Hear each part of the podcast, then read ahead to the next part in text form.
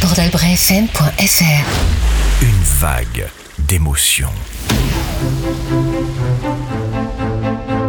Destination les Landes avec euh, votre émission Escale en Pays Landais pour explorer avec vous d'autres facettes de votre territoire. Aujourd'hui, je reçois Yann Cosian, musicien, spécialiste et amoureux de la cornemuse, concepteur du Festival international de cornemuse qui se déroule chaque été à Souston, compositeur, professeur de musique et créateur du département de musique et danse traditionnelle au Conservatoire de musique des Landes, chercheur et conférencier. Avec lui, je vous propose aujourd'hui une escale musicale en pays landais bordelbrefm.fr Yann, bonjour, tu es musicien traditionnel. Est-ce que tu peux nous expliquer comment on devient musicien traditionnel et qu'est-ce que c'est la musique traditionnelle? Alors, c'est vraiment une, question très très intéressante parce que le terme de musique traditionnelle est arrivé assez tard en fin de compte. C'est arrivé à partir du moment où euh, on, a commencé à, à recenser les genres musicaux, c'est-à-dire que à partir du moment où sur un même territoire, il y avait plusieurs types de musique. C'est-à-dire que les musiques généralement naissent sur un territoire. Par exemple, on sait que le blues, il est né aux États-Unis pendant la guerre de sécession. On sait que le rock, il est né euh, dans les années 40, pour schématiser, hein, mais à travers euh, l'électrification des instruments de musique, que la musique classique, bah, c'est euh, c'est né fin du 18e avec Mozart, Beethoven et Haydn. Et donc, c'est le fait d'avoir sur un même territoire des mélomanes qui aiment différents types de musique qui ont fait que on a nommé ces musiques-là. Autrefois, dans les Landes, les gens qui jouaient euh, cette musique, qui distrayaient euh, euh, leur communauté, notamment qui faisaient danser, ces gens qui vivaient dans les campagnes, bah, ils faisaient la musique, ils étaient le musicien. Et c'est à partir du moment où les ethnomusicologues, on va dire à partir des années 1930 et, et, puis ensuite vraiment de façon beaucoup plus importante après la, la dernière guerre mondiale quand les ethnomusicologues se, se sont euh, intéressés à la France en disant ben l'autre, celui qui est différent de nous, il est aussi dans nos campagnes françaises. À ce moment-là, on a mis sur l'étiquette musique trad pour les musiques qui étaient jouées dans les provinces euh, françaises. Euh, donc euh, la, musique traditionnelle, c'est une musique qui est qui a une aire de jeu, qui est née à un endroit et qui généralement porte une culture, une langue, une façon aussi de, de se bouger. Pour répondre à la question comment on devient musicien traditionnel, je pense que autrefois il y avait deux façons d'aborder la chose. Il y avait ceux qui étaient purement autodidactes, donc ils étaient ils ils avaient un musicien à côté de chez eux et ils le voyaient jouer ces, ces, jeunes gens parce que les, les, musiciens généralement ça se déclare assez vite. Ils pouvaient on pouvait avoir envie de faire de la musique vers l'âge de 12 ans et être musicien de bal à, à 14 15 ans et arrêter sa carrière à 20 ans parce qu'on se mariait. Et donc euh, il disait oh ben moi je me suis appris tout seul c'était souvent la formule je me suis appris tout seul ce qui est foncièrement inexact parce que ils ont toujours eu un musicien comme modèle, mais ils apprenaient par mimétisme, ils mémorisaient les airs et euh, on apprenait sur le tas. Il y a, moi je me souviens de cette anecdote sur un collectage, un jeune musicien qui qui va voir un, un, musicien beaucoup plus chevronné, plus expérimenté, plus âgé, et puis il dira j'aimerais bien apprendre et euh, le musicien qui dit ben, ça tombe bien, j'ai un bal dimanche, tu vas venir avec moi on apprenait vraiment. C'est en faisant qu'on apprend à faire. Hein. Voilà.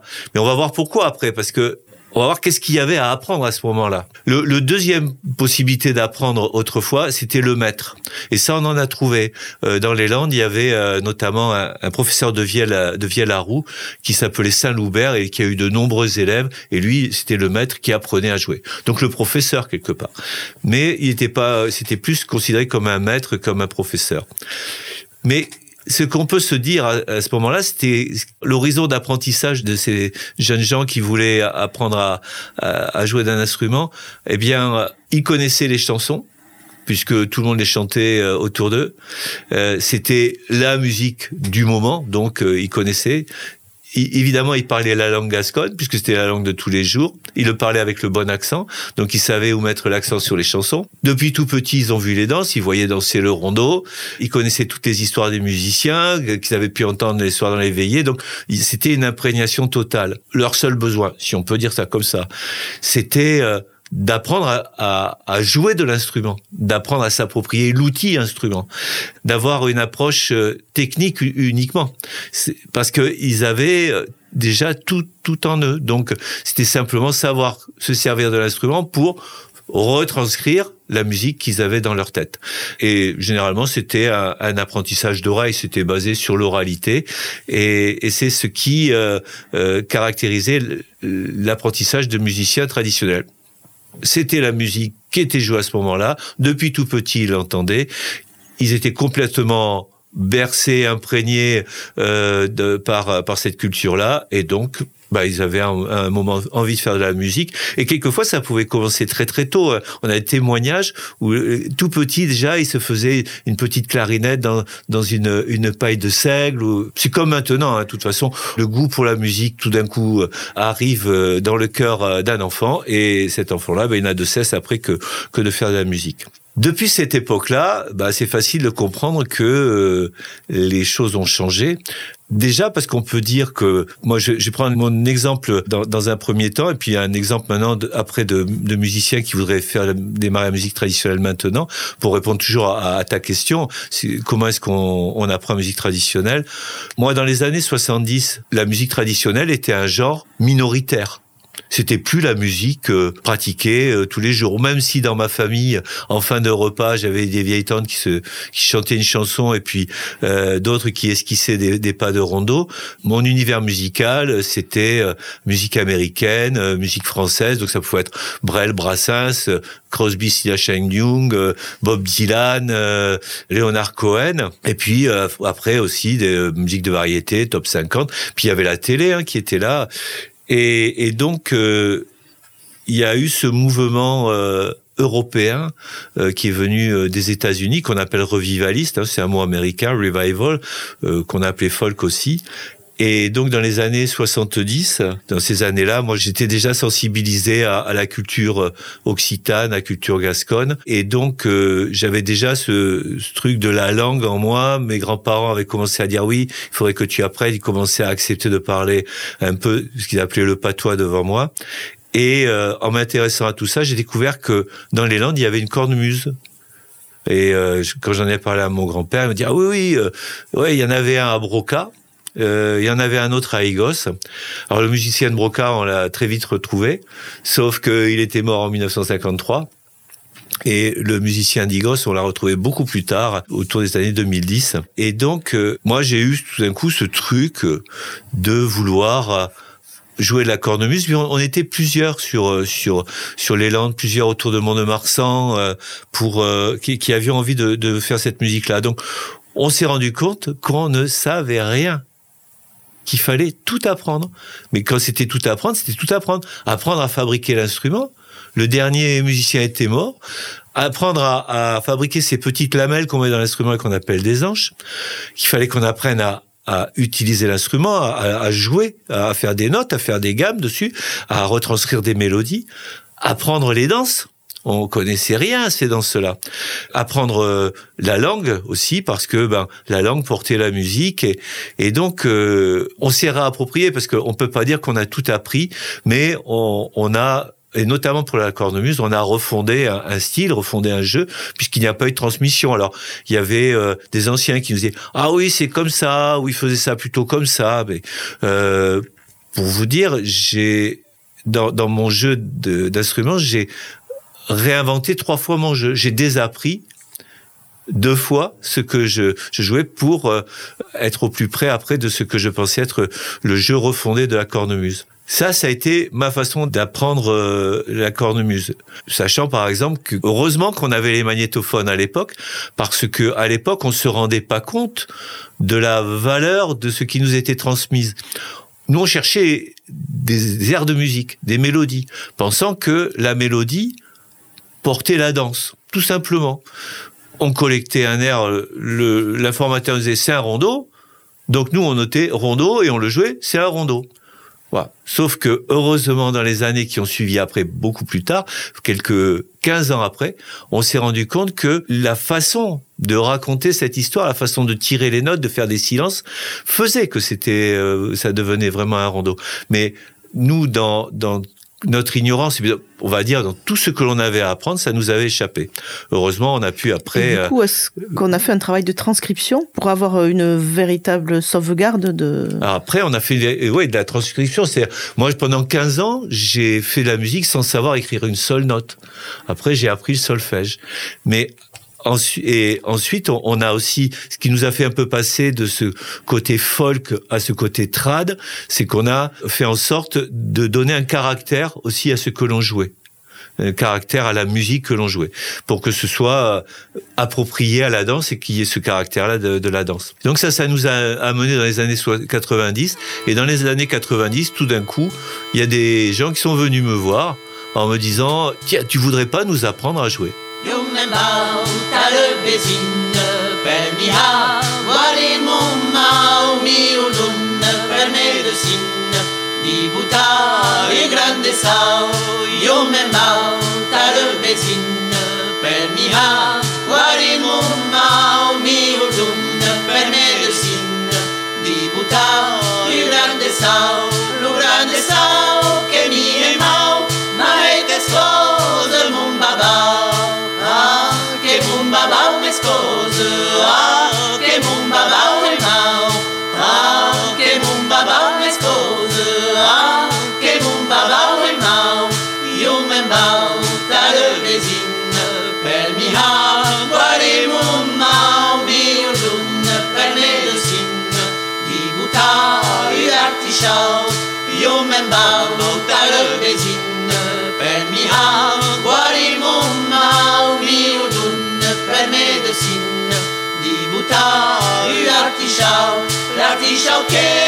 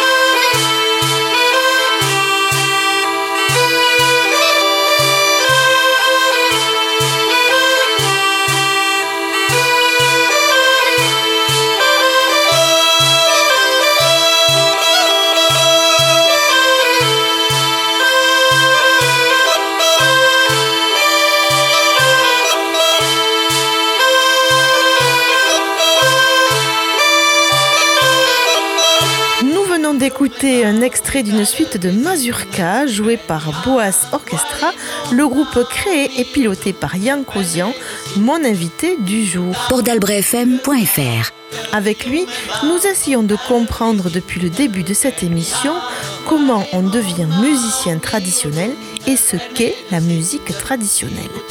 Et on prend conscience de l'importance du collectage et de la transmission. Et on s'aperçoit aussi qu'on a failli oublier tout un pan de notre culture qu'il a fallu exhumer et réapprendre pour la sauver, la sauvegarder et la transmettre à nouveau.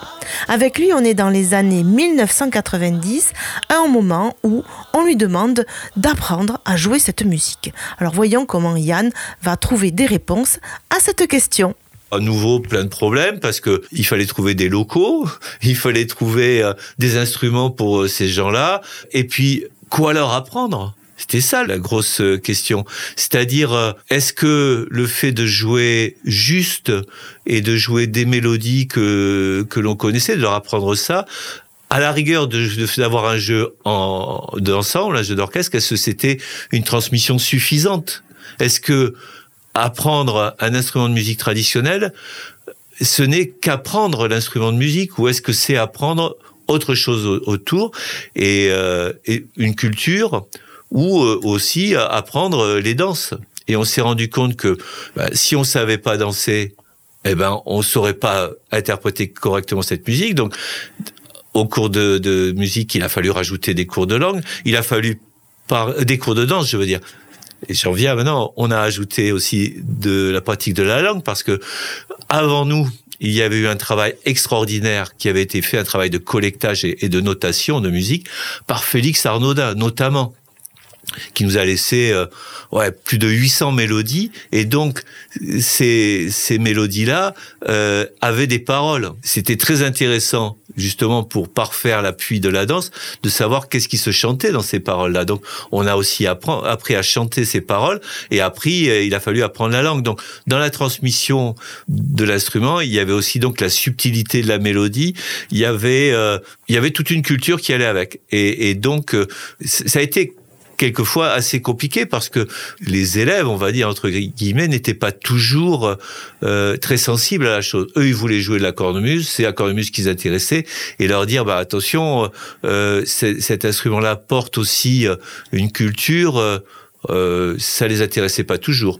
D'autant que quelquefois il y a des musiciens qui s'éloignaient de ça. Qui disaient oh ben non mais moi ce que je veux apprendre c'est c'est la boue, la cornemuse landaise, mais c'est pour faire du chant de marin. Et donc euh, très vite, euh, je me suis retrouvé un peu euh, avec plein de, plus de questions que de réponses. Et il y a eu la chance à ce moment-là, il y a eu des sessions de formation qui se sont ouvertes que, que l'État a, a, ouvert pour amener tous ceux qui donnaient des cours de musique à plus de compétences et éventuellement à l'envie de passer des diplômes.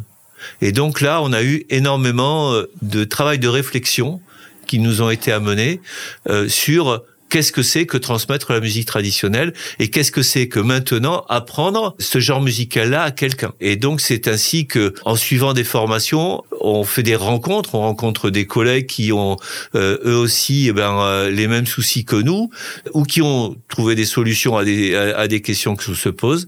Et donc ça a permis une grande progression. Et ensuite, ça m'a permis aussi de passer des diplômes de musique en candidat libre, un diplôme d'État d'abord, et puis ensuite un, un certificat à la direction de département. Et donc, euh, en fin de compte, ça nous a amené aussi, à un moment, à nous poser la question de l'institutionnalisation de ces musiques-là, puisque euh, l'État français disait que il voulait mettre dans les conservatoires ce qu'ils appelaient les musiques actuelles, donc dans lesquelles il y avait les musiques amplifiées, le jazz et musique traditionnelle parce que bah, j'avais réussi à, à, obtenir ces diplômes.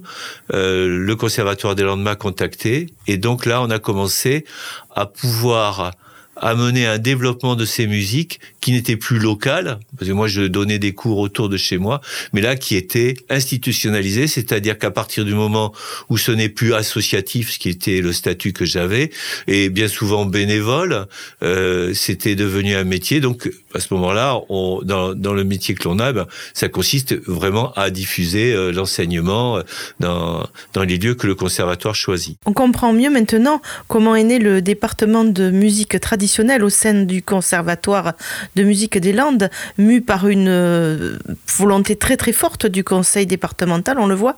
Mais je voudrais maintenant savoir qu'est-ce que c'est qu'un musicien traditionnel et comment un musicien traditionnel peut apprendre un instrument.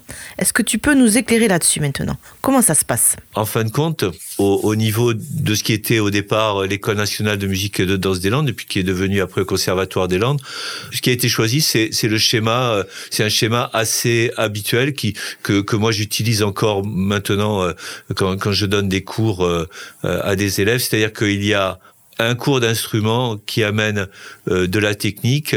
Souvent, c'est un cours euh, d'instrument qui est basé sur euh, la l'oralité, c'est-à-dire on apprend en chantant, euh, on apprend aussi en, en modélisant, on voit comment le prof bouge les doigts, et seulement après, on met ça sous forme de partition. Et puis, on apprend beaucoup à varier euh, les thèmes. Et ça, c'est vraiment une des caractéristiques de la musique traditionnelle. Et c'est une chose qu'on a vraiment pu conserver euh, dans les apprentissages en, en conservatoire. C'est-à-dire que, en réalité, les thèmes de musique traditionnelle sont très très courts. Et ce qui est intéressant, c'est de se l'approprier et de changer euh, la carrure, de changer. C'est-à-dire, par exemple, je prends un exemple. Au lieu de faire tan taladan taladan taladan, on va faire ta ta ta ta ta ta ta ta ta ta ou ta la la la la la la la Donc on va s'amuser à faire tan taladan taladan taladan taladi da da da da da da da ta ta ta ta ta ta ta ta ta ta taladi da da da da da da donc le musicien va, va s'amuser et on va lui apprendre à s'amuser avec cette matière musicale, un peu comme un potier s'amuserait avec un, euh, un pâton de, de pâte à, à, faire ou un verre ou, un bol ou, ou, ou, un vase. Le grand intérêt, la grande valeur des musiques traditionnelles, c'est cette appropriation par le musicien. Et donc en cours d'instrument, on voit ça, on voit les phrasés, adaptation à la danse. Et puis en cours collectif, là on va apprendre à chanter, on va apprendre à danser, on va apprendre à jouer avec les autres et puis on va apprendre les autres cultures aussi. Voilà comment maintenant ce qu'on a à proposer pour euh, former un musicien traditionnel. Voilà comment on peut dire à quelqu'un qui a envie euh, d'être musicien traditionnel. Ce n'est pas que de jouer de l'accordéon, ce n'est pas que jouer de la vielle à roue, mais c'est aussi s'imprégner d'une culture et, et d'une culture qui va avoir une interaction avec les autres parce que la musique que tu vas jouer, elle va faire danser les autres. Et pour que toi tu aies du plaisir, que les autres aient du plaisir, il y a un minimum de choses à connaître et à acquérir. Et au niveau de la fréquentation, il me semble que c'est un grand succès quand même, que c'est un succès constant. Ouais, alors ça, ça, ça a été un peu euh, le grand enjeu au départ parce que euh, moi, j'avais un autre boulot dans les années euh, 90 et, euh, et donc ça a été de dire on démarre des classes euh, d'instruments. Donc, on, au départ, euh, c'était euh, une classe d'accordéon, une, classe de cornemuse une classe de flûte à trois trous. On m'avait dit, le directeur de l'époque m'avait dit, le directeur de, de l'NMDL m'avait dit, il faut dix ans pour constituer une classe, au moins pour des instruments dits rares, comme la cornemuse, mais comme le hautbois classique ou le basson ou le corps. Et en fin de compte, en, en quatre ans, on avait constitué nos classes. C'est-à-dire qu'en quatre ans, on avait plus de 20 élèves. Ça, ça s'est fait très très rapidement. Il y a un véritable engouement pour ces instruments. Donc, ce qu'on peut dire, et, et c'est vraiment une chose qu'on peut souligner, moi, ce bonheur que j'ai eu de pouvoir transformer ma passion en métier, c'est parce qu'il y a une véritable volonté publique de faire euh, vivre ces musiques, de leur donner une place au même titre que les autres musiques dans un conservatoire. Et je pense que le, les musiques traditionnelles ont, ont eu un, un, impact tout à fait positif pour le conservatoire, comme le conservatoire, avec toute sa culture euh, classique et toute sa rigueur, a eu aussi un impact très intéressant pour le conservatoire, euh, pour le, les musiques traditionnelles, parce que ben, vous l'avez bien compris, il y il y avait pas de méthode pour jouer de la cornemuse. Or, euh, si on est, euh, si on regarde la clarinette, la clarinette, il y a 200 ans de méthode derrière. Il y a une multitude de méthodes papier, une multitude de maîtres, d'écoles, et donc c'est quelque chose de très très riche. Et nous, on a pu euh, bénéficier de toute cette richesse, tout, toute cette, euh, tout cet acquis, comme je pense aussi on a pu avoir créé un lâcher prise sur la musique, sur les contrôles aussi. Euh, on, on a, au bout d'un certain temps, nous, on n'a plus fait de contrôle de type examen pour les élèves de premier cycle. Et quelques années après, le conservatoire a adopté la même chose parce que ils ont constaté que les élèves, en fin de compte, n'étaient pas motivés par les examens, mais étaient motivés par des projets. Et nous, on était, on avait une pédagogie de projet, c'est-à-dire on, on, va travailler parce qu'il y a un bal, parce que on va aller faire une animation pour un carnaval, parce que euh, parce qu'on va avoir un concert à, à tel endroit, et que c'est ces projets-là qui font que les élèves ont envie de travailler à la maison, de jouer, de se retrouver, de venir sans traîner les pieds, prendre leur cours de musique. La volonté du conseil départemental, à ce moment-là, le conseil général des Landes, faut dire de d'Henri Emmanueli hein, à l'époque, hein, il faut, faut, je crois qu'il faut citer les noms, de dire les conservatoires, on amène la musique aux enfants parce que le département est très grand et on n'amène pas tous les enfants à la préfecture des Landes. Donc les profs sont itinérants au conservatoire. Et deuxième point, on fait des propositions très larges sur toutes les esthétiques musicales possibles, ce qui est loin d'être le cas de tous les conservatoires. Il y a Pau et les Landes qui ont euh, cette ouverture sur sur euh, les esthétiques. Le conservatoire régional de de Bordeaux n'enseigne que jazz. Non, j'oublie, il y a, il y a les Basques aussi. Il y a Bayonne, euh, il- avec la culture basque qui, qui est très très dynamique. Mais euh, si on prend un peu plus large, euh, bah, le- sur Agen, euh, il y a rien. En Dordogne, il n'y a pas non plus. Euh, si on fait les voisins euh, euh, d'autres régions comme le Gers, euh, c'est pareil. Il n'y a pas de. Donc euh, nous, on a eu euh, et, les enfants des Landes ont une grande chance et une grande richesse à travers ça, parce qu'ils peuvent devenir aussi musiciens traditionnels avec le plus de compétences possibles. Je crois qu'effectivement, il faut souligner ce choix ambitieux et visionnaire parce que en mettant euh, au cœur du projet de développement les musiques amplifiées et euh, les musiques traditionnelles, ben c'est euh, un essor terrible qu'a connu le Conservatoire des Landes. aussi. Et, et puis une chance extraordinaire pour les élèves de pouvoir faire des passerelles de l'un à l'autre. C'est-à-dire que, évidemment, nous, on avait euh, des rencontres avec d'autres esthétiques, d'autres profs, parce que euh, c'est basé aussi sur des relations humaines et, et les projets se basent là-dessus aussi. Donc, on, on a fait des concerts avec euh, une base euh, trad et rock'n'roll pour pour certains concerts, avec d'autres avec euh, des saxos et des cornemuses. Enfin, et, et donc c'est pour les élèves, en plus de se former et de devenir musicien traditionnel, c'est se créer un réseau de copains musiciens qui jouent d'autres instruments. C'est aussi se dire ah ben si euh, c'est vrai que pour apprendre j'ai pas besoin d'apprendre le solfège mais si je veux que mon copain qui joue de la guitare joue avec moi il faut que je sache le solfège. Ça mettait une motivation toute simple, toute naturelle pour apprendre à, avoir envie d'apprendre le solfège et ça devenait plus quelque chose de punitif mais un outil dont on a besoin et qu'on apprend facilement. Donc c'est c'est vraiment euh, pour les enfants des Landes cette diversité de propositions au niveau du conservatoire, c'est une très très grande richesse. C'est c'est c'est un enrichissement parce que tous les élèves, tout le monde n'a pas envie de faire du piano.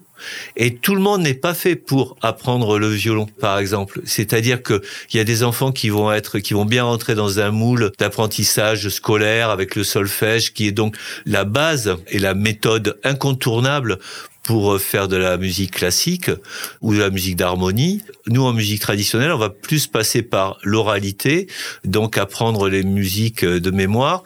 Et dans la musique euh, amplifiée, ils vont plus apprendre la modélisation. C'est-à-dire, ils vont dire, bah, tiens, je vais apprendre le solo de guitare de tel musicien. C'est comme ça qu'ils vont se perfectionner. Même si après, tout le monde apprend à jouer euh, le solfège et apprendre toutes les bases complètes de la musique, les portes d'entrée sont différentes et vont mieux convenir à un enfant qu'à un Merci beaucoup pour Voilà. euh, ce voyage euh, au pays des traditions qui finalement nous amène aussi euh, en terre de modernité. Ah bah absolument. Les. Landes, terre visionnaire et terre de modernité. Terre de modernité en matière d'enseignement musical, c'est certain. Mais quand on voit euh, le nombre de musiciens qu'il y a dans les Landes, on n'est pas surpris aussi que ces moyens-là bah, aient porté leurs fruits et, et, et continuent à porter leurs fruits. Merci Yann, on se retrouve euh, prochainement pour une autre escale en pays landais, une autre escale musicale bien sûr. Mais avant de nous quitter, on va partager ensemble un morceau de musique que tu m'as proposé, un morceau du groupe Zef, Zef comme le vent, Zef comme un vent de modernité qui souffle sur la musique jouée avec des instruments traditionnels. Une musique électrisante, hypnotique, c'est du néotrad, de la musique actuelle pour danser et bouger. Allez, c'est parti